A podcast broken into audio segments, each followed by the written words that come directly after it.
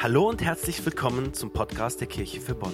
Wir wünschen dir, dass du in den nächsten Minuten eine inspirierende Begegnung mit Gott erlebst und hoffen, dass die folgende Predigt dich im Leben ermutigt und weiterbringt. Viel Spaß dabei! Gibt es in deinem Leben Fragen, die dir an unterschiedlichen Stellen gestellt werden, wo du sagst, ja, diese Frage hat irgendwie eine höhere Relevanz für mich, sie ist wichtiger für mich? Und so gibt es ja sehr unterschiedliche Fragen, denen wir immer wieder begegnen. Fragen wie, wer bist du? Eine sehr alltägliche Frage, die einem vielleicht immer wieder begegnet, aber ich glaube eine wichtige Frage. Wer bist du? Eine andere Frage, willst du mich heiraten? Jetzt nicht ich, aber vielleicht hat ja schon mal jemand diese Frage gestellt. Und du weißt, so wie du antwortest, das hat eine ganz schöne Konsequenz auch für mein Leben, eine starke Auswirkung. Fragen wie, wo soll ich studieren? Wo soll ich zur Schule gehen? Oder wenn eine Frage dir gestellt wird, vielleicht von einem zukünftigen Arbeitgeber, wollen Sie diesen Job annehmen? Fragen wie, wo ziehen wir hin? Vielleicht sind das ganz andere Fragen, wo du merkst, die, die ähm, dich immer wieder beschäftigen. Fragen wie, was esse ich nach diesem Gottesdienst? Vielleicht kennt ihr solche Fragen. Oder passend dazu, wenn alle Pizzen, die meisten rund sind, warum sind die Kartons meistens eckig? Oder Fragen, hatte Adam als erster Mensch, der vor Gott geschaffen worden ist, überhaupt einen Bauchnabel? Das ist eine interessante Frage. Ich weiß es nicht. Ich vermute nicht, aber sieht komisch aus. Und so gibt es, glaube ich, im Leben mehr oder weniger immer wieder Fragen, die sind wichtiger und andere Fragen, die sind vielleicht belangloser. Und ich möchte mit euch heute in eine Situation in die Bibel hineingehen, eintauchen, wo Jesus den Menschen um sich herum eine Frage gestellt hat. Und ich halte diese Frage für mit die wichtigste Frage, die dir im Leben begegnen wird. Und die Bibel sagt uns auch, dass irgendwann jeder diese Frage beantworten muss. Ich lese euch den Text mal gerne vor aus Markus 8, die Verse 27 bis 31. Jesus ging mit seinen Jüngern weiter in die Dörfer bei Caesarea Philippi. Unterwegs fragte er sie, für wen halten mich die Leute? Manche halten dich für Johannes den Täufer, erwiderten sie, manche für Elia und manche für einen der anderen Propheten. Und ihr, fragte er, für wen haltet ihr mich? Petrus antwortete, du bist der Messias. Daraufhin schärfte Jesus ihnen ein, niemand etwas davon zu sagen. Jesus sprach mit seinen Jüngern zum ersten Mal darüber, dass der Menschensohn vieles erleiden müsse und von den Ältesten, den führenden Priestern und von den Schriftgelehrten verworfen werde. Er werde getötet werden und drei Tage danach auferstehen. Die Frage, die wir hier in diesem Text lesen, die bezieht sich erstmal auf, auf andere Menschen. Jesus fragt seine Jünger, was sagen die anderen, wer ich bin? Aber dann schwenkt es um und er fragt sie auch direkt, und ich möchte diese Frage heute auf uns beziehen. Auf jeden hier im Raum, auch wenn du online zuschaust. Wer ist Jesus für dich? Wer ist dieser Jesus, den wir aus der Bibel kennen, für dich? Und wir beobachten hier im Text so zwei Schritte. Und ich möchte diese zwei Schritte mit euch teilen. Der erste Schritt ist vom Beobachter zum Bewunderer. Viele Menschen, die Jesus beobachten, kommen an den Punkt, dass sie ihn auch bewundern. Wir sehen das sogar, dass andere Religionen, wie im Islam, man hat sich mit Jesus auseinandergesetzt, mit dieser Person, und man kommt zu dem Ergebnis, dass dieser Jesus ein Prophet sein muss. Also auch jemand, der geehrt wird, auf den man aufschaut. Und ich glaube, dass viele Menschen auch in der heutigen Zeit, die sich mit Jesus ernsthaft auseinandersetzen, die kommen irgendwann an den Punkt zu sagen, ja, also das ist jemand, den kann man bewundern. So wie er gelebt hat, so wie er mit Menschen umgegangen ist, dass er nie verurteilt hat, dass er sich auch mit Menschen abgegeben hat, was damals in, in, in dem Land, in dem er unterwegs war, eigentlich No-Go war, aber er diese Menschen im Blick hatte. Und hier im Text, da werden uns genannt, die Menschen damals dachten, er wäre Johannes der Täufer, das war der Cousin von Jesus, der nicht mehr am Leben war, der eigentlich getötet worden ist, der auch ein Prophet war. Dann wird Elia genannt, ein ganz spannender Prophet aus dem Alten Testament. Er ist der einzige Prophet aus dem Alten Testament, der lebend in den Himmel von Gott gezogen worden ist und nie auf dieser Erde gestorben ist. Und der auch eine besondere Rolle hatte. Und andere Propheten. Und ich weiß nicht, was du bisher über Jesus weißt und wie du zu ihm stehst. Aber ich kann dir sagen, es, es lohnt sich, diesen Jesus besser kennenzulernen. Sich auf diesen Jesus ein Stück weit einzulassen. Und ich bin davon überzeugt, dass bei dir dann auch eine Bewunderung aufkommen kann. Vom Beobachter zum Bewunderer. Niemand hat die Weltgeschichte so geprägt und so inspiriert wie Jesus. Niemand anderes Lehren sind so weit verbreitet auf dieser Welt wie die Lehren von ihm. Er hat Liebe und Hoffnung in so viele Leben gebracht. Und ich glaube, wenn du unterschiedliche Menschen hier im Raum ansprechen würdest, wie sie Jesus erlebt haben, werden sie dir bezeugen können, dass sie auch diese Liebe erlebt haben. Keiner hat so viel Liebe und Annahme geprägt durch sein kurzes Leben, das er hier auf dieser Erde hatte. Wer ist dieser Jesus? Er selbst bezeichnet sich in Vers 31 als Menschensohn. Ein total spannender Begriff, den Jesus hier verwendet. Menschensohn. Betont er damit, dass er jetzt einfach Mensch ist? Oder was will er damit aussagen? Das Alte Testament ist voll von Aussagen über Jesus, der erst eigentlich später auf diese Welt kam. Und wir sehen viele so, sozusagen Prophezeiungen, die schon anteasern und auch schon Einblicke in das geben, was passieren wird. Und eine von diesen Prophezeiungen finden wir in Daniel 7. Da heißt es, da schreibt Daniel, das war ein Prophet im Alten Testament, der einfach ein, ein, Bild bekommt von dem, was da, was auf uns zukommt, was auf ihn zukommt. Und das bezieht sich hier auf Jesus. Ich sah in diesem Gesicht in der Nacht und siehe, es kam einer mit den Wolken des Himmels wie eines Menschensohn und gelangte zu dem, der uralt war und wurde von ihm gebracht. Ihm wurde gegeben Macht, Ehre und Reich dass ihm alle Völker und Leute aus so vielen verschiedenen Sprachen dienen sollten. Seine Macht ist ewig und vergeht nicht und sein Reich hat kein Ende. Und diese Prophezeiung, die war damals bekannt, die Menschen kannten sie. Und dieser Begriff Menschensohn, der hatte sich etabliert. Und wenn man über den, den Erlöser nachgedacht hat, wenn man an diesen Messias gedacht hat, dann war Menschensohn immer ein Begriff, den man auch synonym verwendet hat. Ich habe einfach mal nach, in unserer Sprache, in unserer Zeit heute gesucht. Gibt es so einen Begriff, der sowas wiedergeben kann, um einfach zu verstehen, warum hier Menschensohn immer wieder verwendet wird? Ich habe ChatGPT gefragt, ich weiß nicht, ob ihr dieses Tool kennt. Ähm, ich durfte lernen, kleiner Zeitinformation. Ähm, wir haben vor, zwei, vor einer Woche oder so saß mit meiner Frau und sie hat Matheaufgaben gelöst für jemanden. Dann sage ich, frag doch mal ChatGPT, der kann dir das direkt beantworten. Dann gibt sie die Matheaufgabe rein und da kommt ein falsches Ergebnis raus. Und dann hat sie geschrieben, äh, kann es sein, dass du dich geirrt hast? Und dann rechnet ChatGPT nochmal und spuckt dann das richtige Ergebnis raus. Habe ich noch nie erlebt. Ich dachte, so eine künstliche Intelligenz, so eine leichte Matheaufgabe. Egal, mir hat ChatGPT geholfen. Ich habe äh, mehrere Fragen gestellt und ich habe auch gelernt, ähm, es ist entscheidender, welche Frage man stellt. Und manchmal musst du fünf, sechs, sieben, acht Fragen stellen, damit das Programm versteht, was du meinst. Und er hat mir immer wieder Begriffe ausgespuckt. Und ein Begriff fand ich, der passt, der gibt das so ein bisschen wieder. Und das ist der Begriff Rettungsschirm. Wisst ihr, was ein Rettungsschirm ist? Wer weiß das? Boah, gar nicht so viele. Jetzt mehr erwartet. Ich würde jetzt gerne fragen, was es ist, weil daran wollte ich das so ein bisschen festmachen, werde ich jetzt nicht tun. Ein Rettungsschirm ist eigentlich der zweite Schirm, wenn du Fallschirm springst. Du hast einen Hauptschirm und du hast einen zweiten Schirm drin. Falls der Hauptschirm nicht funktioniert, hast du immer noch einen zweiten für alle Fälle. Aber seit 2013 gebraucht gerade auch unsere Politik diesen Begriff für etwas anderes. Und es ist eine finanzielle Hilfe für unterschiedliche Länder, die in Krisensituationen sind, wo man einen Rettungsschirm verabschiedet und dann diesen, diesem Land zum Beispiel finanziell hilft. Und ich glaube, wenn du in den Nachrichten unterwegs bist, wenn du dich damit auseinandersetzt, ist dieses einfach für dich ein Begriff, Rettungsschirm. Und ähnlich war es damals, wenn man Menschensohn gesagt hat, dann war diese Prophetie im Kopf und man wusste genau, was damit gemeint war. Und so verwundert es nicht, dass Jesus diesen Begriff über 70 Mal in den Evangelien benutzt, wenn er über sich selber spricht. Dass er dieser Menschensohn ist. Dass er dieser lang ersehnte Retter, dieser Messias ist. Und das jüdische Volk, das erwartete diesen mächtigen Retter nach Daniel, so richtig ein, ein, ein Befreier, ein politischer Befreier mit Macht, der wie König David dieses Land regieren wird und dafür auch vorher befreien wird von den Römern. Das war das Mindset, was viele von den Menschen hatten und auch die Jünger. Diese Erwartung haben die Jünger an Jesus, an diesen Messias gehabt.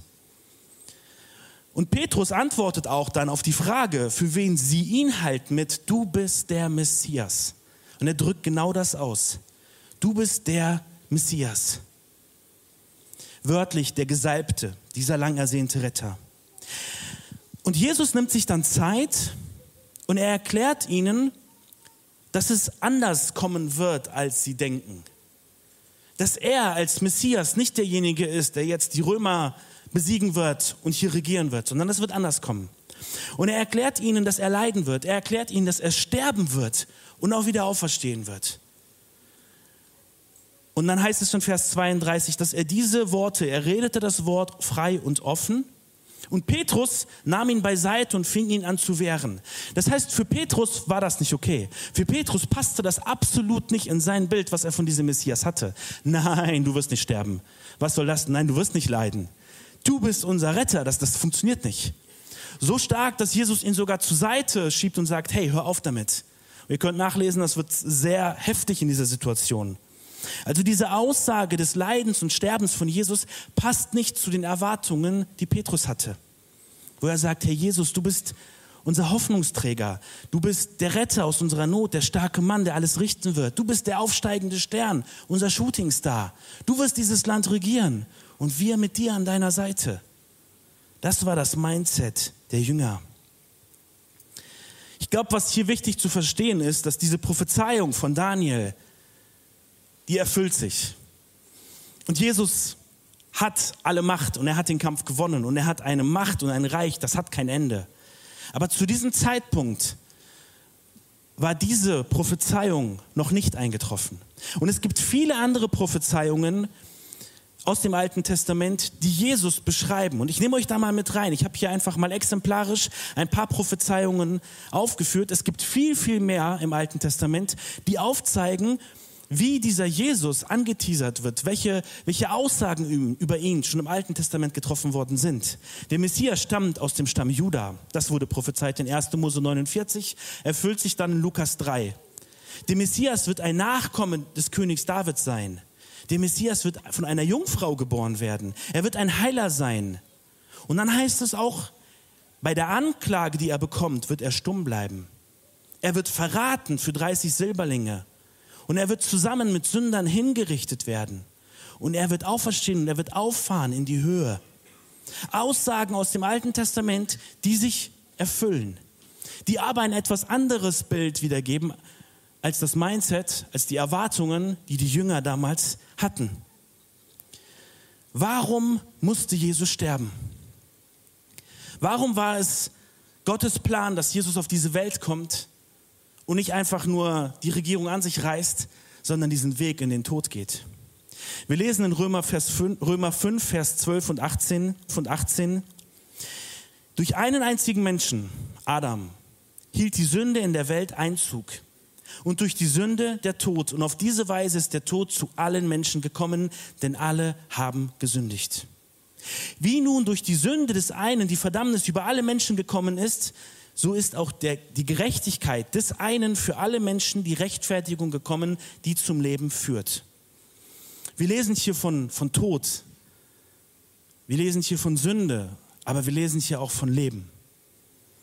Und diese Verse drücken so schön aus, dass es bei Gottes Rettungsplan um eine Befreiung geht, aber nicht um die Befreiung, die die Menschen damals im Sinn hatten. Und ich habe diese Tafel hier aufstellen lassen für ein einziges Wort. Aber dieses Wort ist in diesem Kontext, auch wenn es um die Warum-Frage geht, warum Jesus sterben musste, total relevant. Und zwar ist dieses Wort, das findet ihr auch in diesen Versen, Sünde. Im ersten Gottesdienst habe ich mich tatsächlich verschrieben.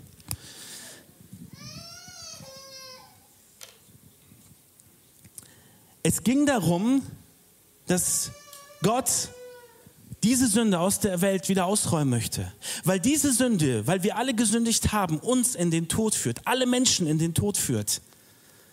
Und es geht darum, dass Gott sagt, hey, dieses Problem müssen wir angehen. Das ist, das, das ist die Wurzel. Und nicht alle anderen Umstände, die zum Teil auch daraus resultieren. Und ich bin davon überzeugt, dass Ungerechtigkeit auf dieser Welt, dass auch diese Unterdrückung, die die damals erlebt haben, auch alles, was heute passiert, alles Folge von dieser Sünde ist. Aber es geht nicht darum, diese Konsequenzen zu bekämpfen, sondern Gott möchte dieses Problem angehen.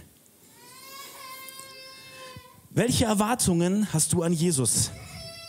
Egal, ob du, ob du ihn schon besser kennst oder ob du vielleicht Jesus bisher sehr wenig kennst. Wisst ihr, ich erlebe bei mir in meinem Leben, dass falsche Erwartungen an diesen Messias mich manchmal für tägliche Wunder in meinem Leben blind machen können. Ich möchte euch mal ein Beispiel bringen, um das mal zu veranschaulichen. Ich hatte vor einigen Jahren einen Bandscheibenvorfall. Das wusste ich nicht sofort, die Ärzte wussten das auch nicht sofort, es hat sich viel später herausgestellt. Ich habe dieses Beispiel schon mal in der Predigt erzählt oder diese Begebenheit. Die Folge war, ich konnte nicht mehr gut schlafen, ich konnte nicht sitzen. Sobald ich länger saß oder lag, hat irgendwann die Wade so sehr wehgetan, dass ich aufstehen musste. Ich habe dem Friseur damals gesagt, du hast fünf Minuten Zeit, länger kann ich nicht sitzen, beeil dich. Ich stand sogar an der Seite im Kino, weil ich nicht sitzen konnte. Das war so eine Zeit und die war nicht schön und ich habe Gott immer wieder gesagt, hey Gott, heil mich doch, du kannst das. Du kannst dieses Problem von jetzt auf gleich lösen, mach das doch bitte. Er hat es nicht gemacht. Und Wochen vergingen, ich glaube, ich war sechs, sieben Monate, konnte ich nicht richtig sitzen. Das hat echt wehgetan. Sogar bei der Geburt unseres Sohnes stand ich darum. Naja. Und das Krasse ist, wenn ich zurückschaue auf diese Zeit, stelle ich fest, dass Gott sehr viele Wunder in meinem Alltag gemacht hat. Dass ich auch durch diese Krankheit, durch diese Schmerzen Gespräche hatte mit Ärzten, mit anderen Menschen und sich da total viele schöne Dinge draus entwickelt haben. Die habe ich aber nicht gesehen. Ich war sauer auf Gott, warum heilt er mich nicht? Und so glaube ich, kann das sehr schnell in unserem Leben passieren, dass wir eine falsche Erwartung an den Messias, an unseren Retter haben und dass unseren Alltag, dass das unseren Alltag beeinträchtigt und manchmal uns blind macht für das Handeln Gottes. Ich habe hier mal ein, eine Illustration mitgebracht. Und das ist so eine kleine Hand und auf dieser Hand habe ich einfach mal Jesus drauf geschrieben. Und diese kleine Hand soll symbolisch dafür stehen, dass dieser Messias, dass dieser Retter in unser Leben kommt. Ich habe nach, ich weiß nicht, ob man Superheldenfilme irgendwie vergleichen kann, aber ich finde, es hat schon so Parallelen manchmal mit Superman, oder? Die Welt hat ein Riesenproblem, da kommt dieser Superman aus, aus, aus dem Himmel herab und dann kann der fliegen, dann kann der aus seinem Augenlaser schießen. Hat Jesus so nicht gemacht, aber der ist mal eben über Wasser gegangen. Der hat mal eben aus ganz wenig Essen 5000 Menschen versorgt, wo du sagst, das übersteigt absolut unser menschliches Können. Und das ist das, was die Menschen gesehen haben. Hey, wow, da ist ein Superheld, den können wir verehren, der wird uns befreien. Ne, dieser Hero, dieser Problemlöser, der heilt, der Wunder tut, diese Hand Gottes. Vielleicht sind das deine Erwartungen an Jesus. Vielleicht sagst du auch nur, hey, das ist ein nice to have. Ich führe mein Leben, ich, ich, ich entscheide unterschiedliche Dinge für mich, das ist alles okay, aber im Fall aller Fälle kann ich ja immer wieder auf Jesus zurückgreifen. Der ist ja irgendwie da. Vielleicht hast du auch die Erwartungshaltung an Jesus, dass du sagst, hey, das ist irgendwie ein netter Wanderprediger vor vielen Jahren, hat schöne Dinge gesagt, aber viel mehr tangiert mich das nicht. Ganz unterschiedliche Erwartungen, die du vielleicht an diesen Messias, an Jesus hast. Und das, was Jesus hier im Text klar macht, ist das, was Petrus absolut nicht wahrhaben will. Dieser Gott hat sich klein gemacht und ist Mensch geworden. Und er wird jetzt nicht in dieser Rolle bleiben und einfach so alle befreien, sondern er wird sich noch mehr erniedrigen. Er wird nicht die High Society damals übernehmen, die Regierung übernehmen und er wird dann der Retter und über das Volk herrschen, sondern dieser Messias wird in den Tod gehen, er wird sterben. Jesus Christus kam auf diese Welt, um dich und mich zu retten. Doch diese Rettung bedeutet den Tod für den Messias. Der Messias kam, um zu sterben. Gottes Wege sind oft nicht das, was wir erwarten.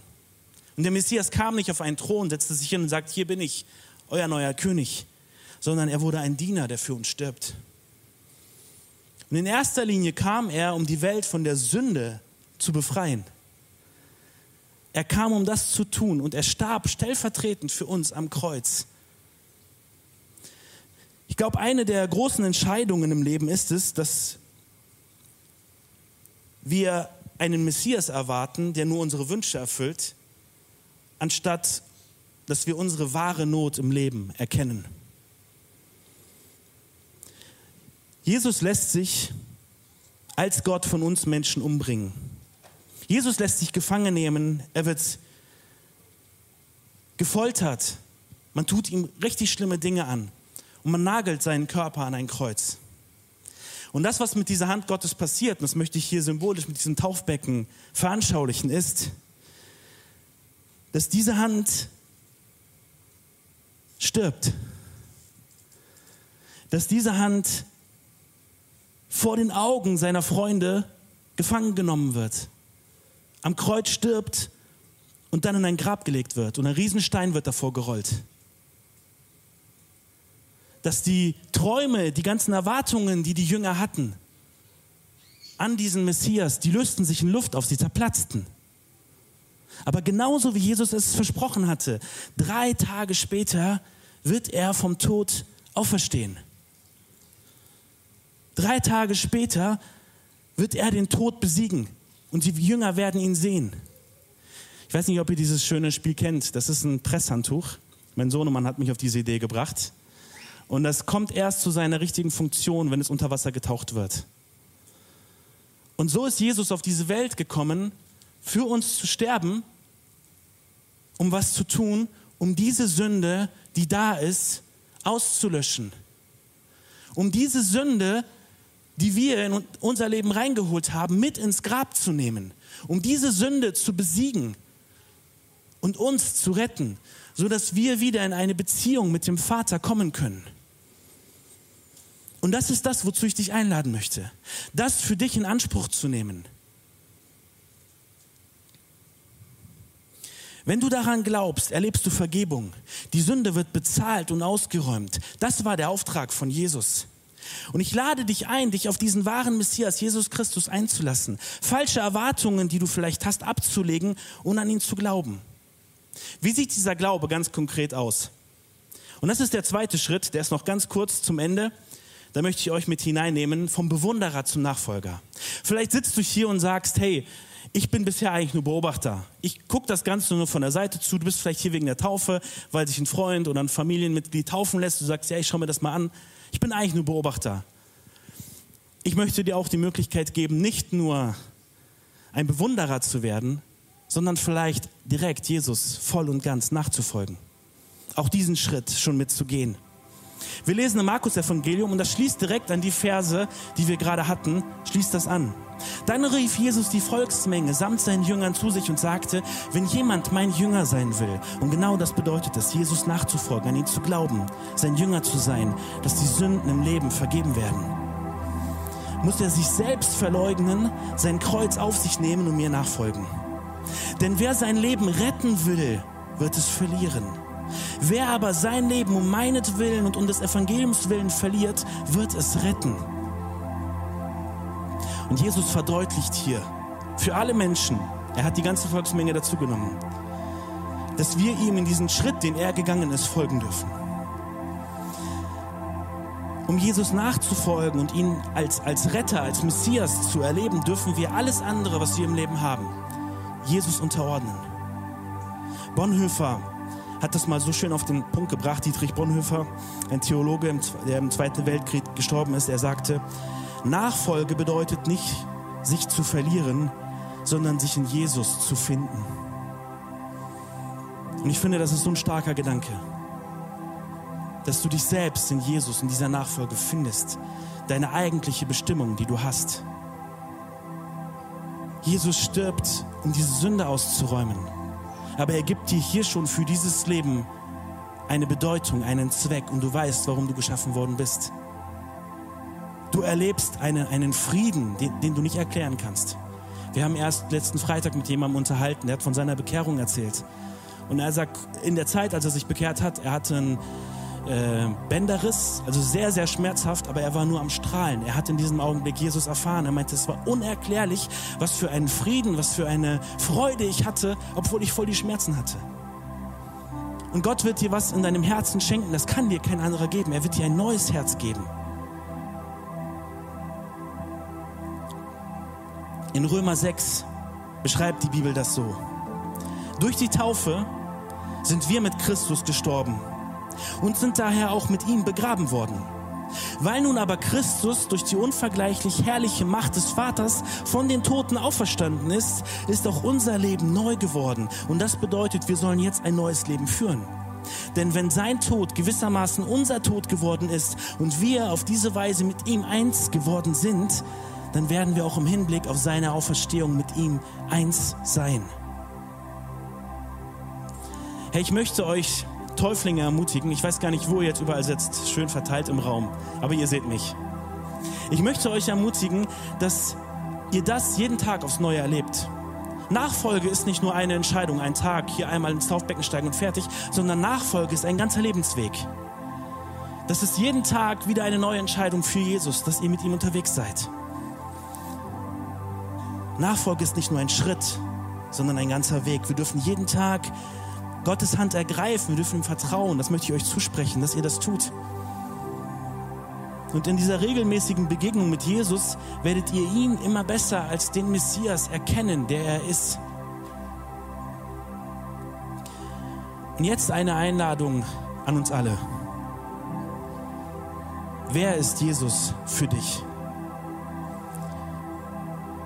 Mein Gebet ist, dass du vielleicht heute nach diesem Gottesdienst sagen kannst, dass Jesus mein Retter ist dass Jesus mein Messias ist, dass Jesus mein Freund ist und dass ich mit ihm lebe.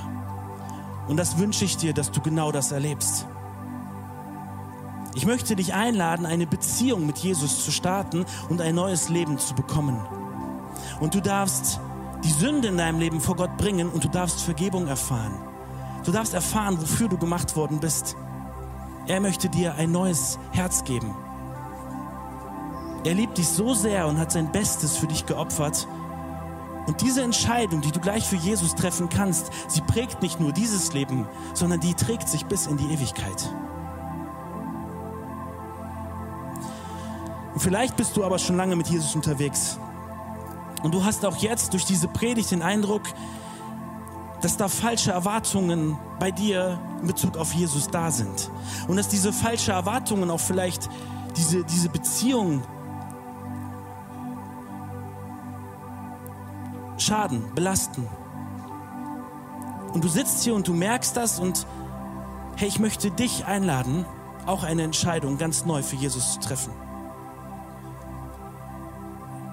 Eine Entscheidung zu sagen, dass Jesus das Wichtigste für dich ist und dass du ihm kompromisslos folgst. Auch du kannst gleich diese Entscheidung für dich treffen. Lasst uns gemeinsam aufstehen. Und ich möchte euch bitten, dass ihr alle die Augen schließt, dass ihr alle die Augen zumacht. Und während alle die Augen geschlossen haben, möchte ich dich fragen. Möchte fragen, gibt es hier jemanden, der diese Entscheidung für Jesus heute treffen möchte? Wo du sagst, ja, ich möchte diese Entscheidung zum ersten Mal treffen für Jesus oder ich möchte diese Entscheidung erneut treffen für Jesus. Ich möchte ihm nachfolgen. Ich möchte das erleben, dass diese Sünde aus meinem Leben genommen wird, dass ich meine Bestimmung auf dieser Welt finde. Dann lade ich dich ein, dass du da, wo du bist, mir ein Zeichen gibst, deine Hand jetzt kurz hebst und sie dann auch wieder runternimmst. Dankeschön. Dankeschön. Danke. Dankeschön.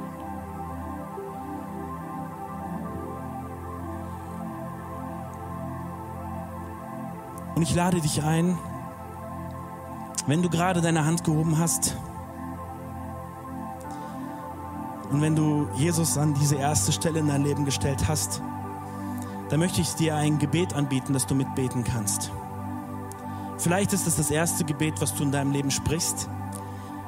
Vielleicht ist es auch ein Gebet, was du jetzt einfach wiederholen kannst, um das mit Jesus festzumachen. Ich lade dich ein, das einfach leise für dich mit deinen Lippen vor Gott zu bringen. Du kannst mir sehr gerne nachbeten, diese Entscheidung für Jesus in diesem Gebet festmachen. Ich bete jetzt. Vater im Himmel, egal was ich getan habe, du liebst mich.